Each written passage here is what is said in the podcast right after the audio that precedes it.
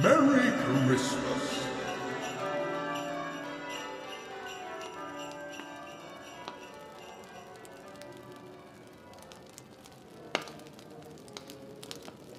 Oh, oh, oh, na? Habt ihr Lust auf eine Geschichte? Soll ich euch etwas von der Herbergenkrippe erzählen? Die Herbergenkrippe. Um Himmels Willen, was habt ihr denn da angestellt? Erschrocken schlug die Mutter die Hände über dem Kopf zusammen. Eine Woche lang hatte sie gebraucht, um das Wohnzimmer weihnachtlich zu dekorieren. In diesem Jahr sollte alles in den Farben Rot und Silber gestaltet werden. Lange hatte sie Weihnachtsdekorationen sortiert, bis sie alles beisammen hatte, was Rot und Silber war. Vater hatte im Wald mit den Kindern einen Weihnachtsbaum gekauft. Den hatten sie gemeinsam in die linke Ecke des Wohnzimmers gestellt. Und dann hatte die Mutter losgelegt. Tim und Julia durften ein bisschen helfen. Mama sagte immer, was sie haben wollte, und Tim und Julia gaben ihr die Sachen. Dann brachte, hängte oder klebte sie diese dorthin, wo es ästhetisch aussah. Tim und Julia hatten keine Ahnung, was dieses Wort bedeuten sollte. Ästhetisch. Aber es hörte sich auf jeden Fall sehr wichtig an, also befolgten sie alle Anweisungen von Mutter ganz genau. Schließlich war das ganze Wohnzimmer rot und silber. Nur der Baum war grün. Alles sah wirklich toll aus. Mama hatte sogar rote Vorhänge und für das Sofa einen roten Bezug und silberne Kissenbezüge genäht. Zwischen den roten Kugeln am Baum funkelte das silberne Lametta. Die roten Figürchen baumelten an den einzelnen Ästen und wechselten sich mit silbernen Tanzzapfen ab. Es sah alles perfekt aus. Oder wie Mutter sagte, ästhetisch. Doch der entsetzte Schrei, den die Mutter nun von sich gab, klang ganz und gar nicht ästhetisch, fand zumindest Julia. Die Mutter trat nun einen Schritt auf die Kinder zu, und Tim duckte sich intuitiv, obwohl seine Mutter sie noch niemals geschlagen hatte. Doch die Mutter bückte sich und starrte auf die Krippe.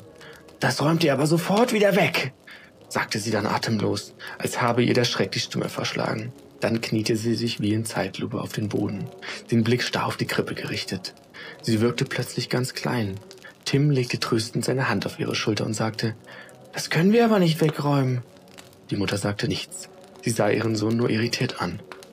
Was habt ihr denn bloß angerichtet? stammelte sie nun fassungslos. Ihr habt die ganze Ästhetik zerstört. Wir haben eine Herbergenkrippe gemacht, strahlte Julia fröhlich. Sie war von ihrer Tat überzeugt. Die Mutter würde schon noch verstehen, wie wichtig das war. Wir waren doch vorhin im Krippenspiel, erklärte Tim. Da haben wir gesehen, wie Maria und Josef überall abgewiesen wurden. Keiner wollte sie reinlassen. Und da mussten sie dieses kleine Jesuskind in einen Stall auf die Welt bringen. Ja, ich kenne die Geschichte, seufzte die Mutter, die keine Ahnung hatte, worauf ihr Sohn hinaus wollte. Ja, aber wenn die Wirte die Jesus Eltern nicht abgewiesen hätten, dann hätte das Jesuskind vielleicht in einem riesigen Hotel mit Whirlpool und Rutsche auf die Welt kommen können. Und dann hätte es nicht so gefroren und wäre nicht so vom Stock gepikst worden. Damals gab es keine Hotels mit Whirlpool, murmelte die Mutter beiläufig. Aber egal, was hat das mit diesem Chaos zu tun? Ganz einfach, mischte sich nun Julia ein. Wir haben heute gelernt, dass man niemanden abweisen darf, der eine Unterkunft braucht. Und diese alle hier brauchen ihm eine Unterkunft. Die Mutter spürte, wie ihr etwas den Hals hinaufstieg. Aber es war weder ein Schrei noch eine Schimpftirade.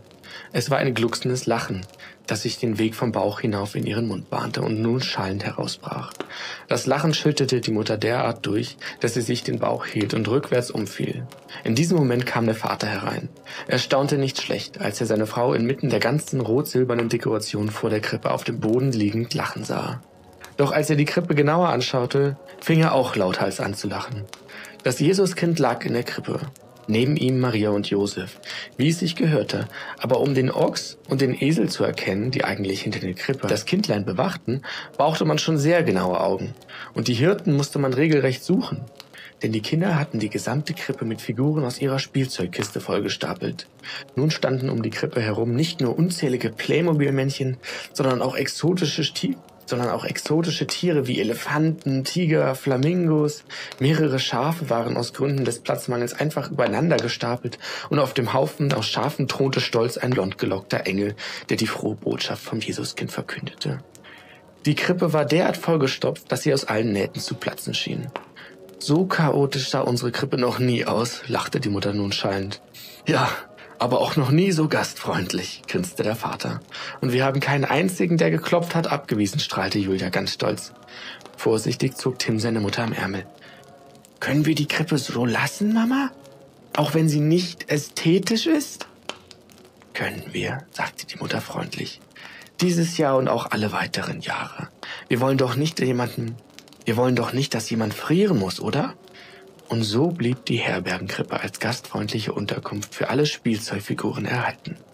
Das Jesuskind und seine Eltern haben bestimmt nichts dagegen.